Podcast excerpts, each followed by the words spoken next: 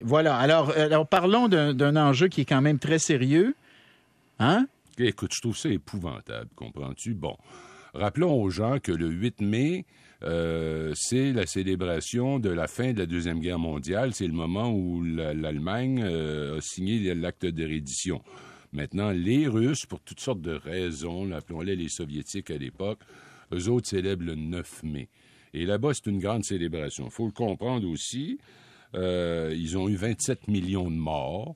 Ils parlent pas, eux autres, de la Deuxième Guerre mondiale, mais de la Grande Guerre patriotique. Oui, oui. Et habituellement, le 9 mai est un, défi- un défilé à Moscou, là, que, à l'époque soviétique, là, défilé militaire, tu regardais ceux qui étaient sur le toit euh, du mausolée de Lénine, puis là, tu, dé- tu, tu essayais de déduire qui était le vrai patron, puis qui avait eu une promotion, puis qui était proche de qui.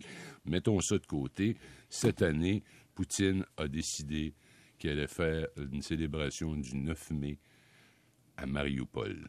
Et là, On est, euh, là, c'est les services de renseignement ukrainiens qui disent ça. Est-ce qu'on, est-ce que c'est confirmé? ben, c'est-à-dire que ce Poutine pas... se rendrait à Mariupol pour... Ça, ça n'a pas été. Ça, ça, par contre, il n'y a pas été question de ça jusqu'à Mais il y aurait un défilé militaire du type de celui qu'on voit là, Voilà. dans- euh, sur la place rouge, dans le fond, ouais, à chaque année.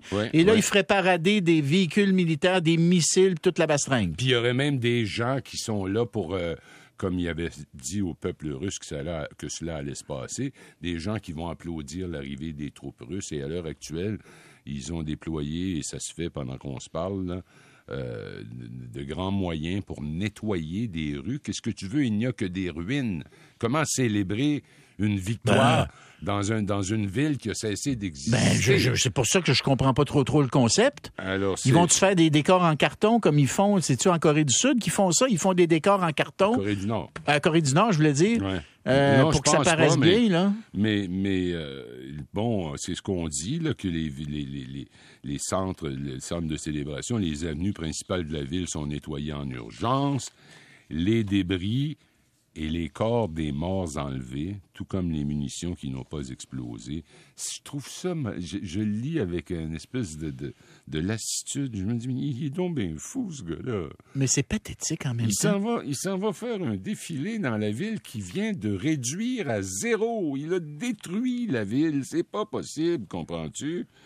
Mais c'est, dit- mais, c'est, mais c'est pathétique, Luc.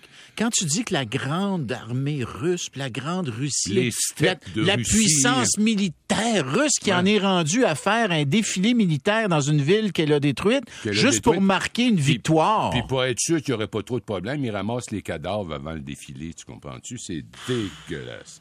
Dégueulasse. Je trouve ça. Ben, à confirmer, en tout cas. hein? entre autres, ce que disent les Ukrainiens, là, le service ukrainien de renseignement, Ouais. c'est que euh, en même temps qu'ils font le ménage, ils font disparaître les preuves de crimes contre l'humanité.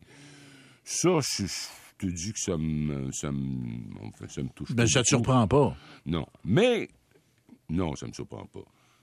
Il va y avoir des défilés semblables dans 28 villes russes.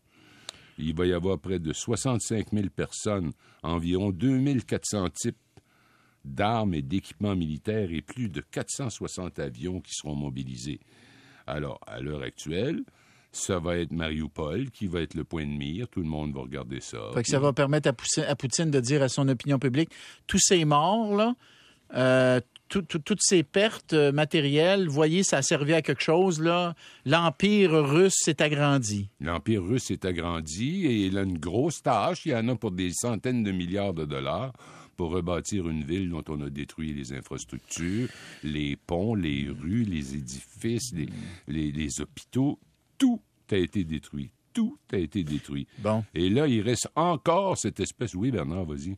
j'ai quelqu'un des méchants qui m'écrit. Qui dit quoi? Les Méchants sont la dernière municipalité du Bas-Saint-Laurent administratif, mais fait partie de la Gaspésie touristique. Voilà. Gaspésie touristique et géographique. Garde, quand on s'en va dans Mais moi, je te Québec- parlais du Bas-Saint-Laurent administratif, parce que je sais qu'il y a Ah, un ben débat oui, entre parce les que deux. ah, c'est ça, parce Hein? que toi, Bernard, t'as été député, puis la région administrative, Tigolo, puis je te- par là, puis... Je te donne la réponse. Ah! Je te disais, t'es sûr qu'il y a pas, qu'on n'est pas sur la ligne? Ben oui, on est sur la ligne. On n'est pas tout à fait sur la On ligne. est- On a dépassé la ligne. La ligne est à Sainte-Flavie, Bernard. Si tu tournes à droite, que tu arrives à Sainte-Flavie, tu arrives à Montjoli, puis tu vas passer par la vallée de la Matapédia. T'es un maudit. Ou ben non, tu t'en vas vers la rive nord, puis là, tu vas arriver par l'autre Bon. sens. Bon, voilà. Retournons, retournons à l'Ukraine. Bon, en Ukraine, il y a des violents combats parce que là, ils, ont- ils- ils disent ne pas avoir encore été capables de, de- de- de- de- de prendre le contrôle à leur goût, les Russes, d'Azovstal, la Ben oui. fameuse euh, sidérurgie, là, cet immense complexe industriel. Mais là, ce qui est plus triste, c'est que il y a un ministre, euh, ou plutôt le maire de la ville de Mariupol, qui dit, ben là, on vient de perdre le contact avec les gars. C'est- C'est-à-dire Oh. que ce qui reste de... Il resterait peut-être une centaine de civils, mais ce qui reste de soldats n'a plus de contact avec l'extérieur. Oh. Alors, est-ce que cela signifie qu'ils sont morts? Est-ce que cela signifie que les ondes ont été brouillées? Est-ce que cela signifie que les appareils qu'ils utilisaient, ils sont pas capables de les recharger? Parce que, il- il- il- tu sais, il- dans certains cas, ils communiquaient par cellulaire. Ben oui. Mais là, euh, je veux dire, S'il y a plus d'électricité. Ben voilà, t'as plus les moyens. Là, il y avait peut-être. Et puis, euh, tu sais qu'il était sur le point de manquer euh, de vivre aussi. Là. Oui, oui, ils en manquaient, effectivement. Hein? Les gens qui sont sortis hier, il y en avait qui, étaient pas, qui avaient l'air pas mal affamés, en effet. Hmm. Alors, on dit qu'il y a 200 civils, selon le maire de Mariupol, qui sont encore dans ces ruines-là. Ça sera pas beau, mon gars. Ça sera Ah, pas non, beau. ça sera vraiment pas beau. Euh, il a assuré qu'il y avait des civils, des centaines là-bas, mais aussi des enfants qui, entendent- qui attendent d'être secourus. Il y en a plus de 30. Et c'est pas mêlant, des fois, Bernard, j'ai envie de faire une colère. C'est- tellement dégueulasse ce qui est en train de faire cet être mais, vil et Mais fais-le, ta colère, bonhomme. Maléfique, maléfique personnage. Euh, moi qui avais cru pendant un temps que c'était un gars qui était plutôt euh, un fin renard, puis qui savait jouer à la géopolitique, c'était un monstre, comprends-tu? C'était un monstre qui était en train de détruire tout ce qui peut détruire en avant de lui. Puis il a beaucoup affaibli la Russie, mon ami. Ouais, il a pour- beaucoup pour- pour affaibli des la Russie. générations à venir, Et Bernard. Il l'a affaibli économiquement, il l'a affaibli géopolitiquement parce qu'on se rend Ouais, compte que c'est un géant militaire au pied d'argile. Honnêtement, l'armée russe, là, qui est même pas capable de, de- de passer au travers de, l'armée ukrainienne, alors que c'est une armée, à un moment donné, dont on disait qu'elle pourrait envahir l'Europe et prendre le, le- Tu te rappelles du Ben, temps du pacte de Varsovie? absolument, absolument. On disait que c'était une... Honnêtement, non seulement c'est pas une superpuissance militaire, je suis même pas sûr qu'on peut maintenant la qualifier de puissance militaire, tellement elle a été pathétique à tous les points de vue. Oui, puis elle a été carrément affaiblie sur les bases qui étaient déjà faibles. Ils ont perdu des milliers de véhicules blindés. C'est Et des incroyable. milliers de militaires. Et On parle peut-être possiblement de 15 000 hommes. Ben, ça, c'était la semaine dernière. Ça doit Hein? avoir monté encore, là, parce Bon. qu'ils en perdent des gens. Fait que quand Et les rentre- Ukrainiens ont appris ça là, des Canadiens. Ils agissent en petite unité, Ouais, ouais, avec des armes de à l'épaule, puis bang! Écoute, quand tu regardes, quand tu, quand tu écoutes Lavrov, puis tu écoutes euh, Poutine aussi, il a fait référence, il me fait de plus en plus penser à Kim Jong-un. Tu sais, Kim Jong-un, quand il veut faire parler de lui, il dit, m'a vous lancer un missile par la tête. Ouais. Ben, Poutine ressemble de plus, à- de plus en plus à Kim Jong-un. Je pensais que tu me parlais de ses performances au golf. Ah. N'oubliez pas que Kim Jong- Kim Jong-un, première partie de golf qu'il a joué de sa vie, il a joué 28 sur un 18 trous. Mais c'est eux autres qui l'ont annoncé, Bernard. Il a fait plusieurs trous d'un coup. Ouais, voilà, il en a fait. Là, ça y allait, c'est- là. le- celui qui avait le record avant Kim Jong-un, c'était Ceausescu. Il était- Ceausescu, il est incroyable. Ah, il l'avait, lui. Il avait l'affaire. Avec sa sympathique épouse, il était vraiment hot. Mais tout ça pour te dire que Poutine, par moment, je trouve que quand il, quand il en est réduit à nous faire la menace euh, de, de- de- d'une attaque nucléaire, je trouve que derrière cette menace-là, qu'il faut prendre au sérieux par ailleurs, il y a une grande faiblesse qui est de plus en plus étalée au grand jour par la performance, la piètre performance militaire de son armée. Compte tenu du nombre, compte tenu de tout cela, il n'y avait aucun contrôle logistique. Ils ont été Oh, incapables pas de stratégie, pas de stratégie. Non. Problème logistique, de l'équipement qui manquait de tout, des soldats qui avaient même pas de quoi euh, se nourrir. Des soldats qui n'avaient pas été formés, qui étaient des conscrits, qui étaient là depuis Écoute. 3-4 mois. Écoute, Alors, c'est une catastrophe et je veux terminer en parlant de Joe Biden parce que là, Biden, aujourd'hui, il a décidé d'enlever les gants, là, d'enlever le. On lave les gants comme au hockey, là. Puis il a utilisé un vocabulaire particulièrement virulent. Il a qualifié la droite américaine, acquise aux idées de l'ancien président Donald Trump, et je le cite, d'organisation politique la plus extrême de l'histoire récente, et a aussi qualifié d'extrême son programme économique.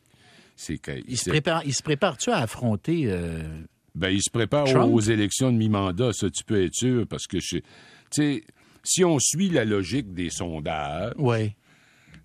Normalement, ce qui est arrivé à la Cour suprême hier va favoriser les démocrates parce qu'il y a plus de gens qui sont pour que Oui. de gens qui sont contre. Oui. Maintenant, le problème avec ça, c'est que les démocrates à la mi-mandat, demande-moi pas toutes les explications historiques, Ils votent pas. ils votent pas. Ils votent en tout cas moins que les républicains. moins que les républicains. Puis on a vu hier l'influence que Trump a encore sur le Parti républicain. C'est son, euh, c'est son poulain qui a gagné Ouais, l'investiture républicaine en en Ohio, Ouais. qui avait critiqué ouvertement Trump à un moment En donné. fait, qu'il avait- il l'avait tellement critiqué qu'il le- littéralement le vomissait. Ben oui. Et soudainement, il est réapparu. Ben, il s'est, co- il- là, il s'est collé sur Trump. Trump lui a donné son appui et il est revenu de l'arrière puis il a gagné l'investiture. Effectivement. Mais il faut dire que c'était dans le, dans le Texas. Non, c'est en Ohio. Ah, en Ohio, t'as En raison. Ohio, Ah, mais c'est un- Oui, t'as raison. c'est en Ohio, c'est en quand même un. État euh, important, mais que Trump a gagné C'est deux surtout fois. un État qui est pas vraiment dans les extrémistes. là, Ben sais. non, c'est ça. C'est un État qui a eu des gouverneurs républicains et démocrates, Mais pragmatique. et mais pragmatiques, plutôt pragma- pragmatiques, en effet. Alors là, tu, Tu vois que Trump y emmène encore large. Mais bref, Biden qui jette les gants contre Trump et contre les républicains, puis évidemment avec toute l'histoire sur l'avortement. euh, Ah non, mais là, tu sens là, que tiens, bang. Parce que tu peux pas passer ta vie à, à danser autour de l'affaire. Tu sais, faut pas trop les attaquer parce que là, ça les réveille. Puis il faut... À un moment donné, ton adversaire en politique, là, puis je parle pas sur le plan personnel, je parle sur le plan politique, faut que tu l'attaques. faut que tu l'attaques de front. Mais c'est ce faut qu'il que, vient de faire. faut que les gens là, qui, qui se demandent s'ils vont aller voter se disent Ouais, il faut y aller parce que le président a raison. Je sais pas si c'est suffisant, mais ça peut pas nuire, disons. Mon cher Luc, tu reviendras demain. Ça peut pas nuire. Et puis voilà, et puis on va aller faire un petit tour ensemble à les méchants, Bernard, pour te montrer où est la Gaspésie, où elle commence, puis ça. Puis tes patentes administratives, patentes à gosse, été à Québec, là, t'étais des, des, des ministres, La des Gaspésie. La Gaspésie, tu vois, j'ai un auditeur. On est écouté partout. Oui. La Gaspésie a toujours commencé à Sainte-Flavie. Voilà. Le reste, c'est de l'administratif. Tu vois, je lis, Donc, un, euh, je, je lis un texto qui me dessert. Ben voilà, Pa- te- pour montrer à quel point t'es ouvert d'esprit. Et que je Mesdames et messieurs, Bernard Drainville. À demain. Bye. OK. Est-ce que les offres d'achat en immobilier devraient pouvoir être dévoilées aux futurs acheteurs? On en parle avec Mélanie Bergeron dans un instant.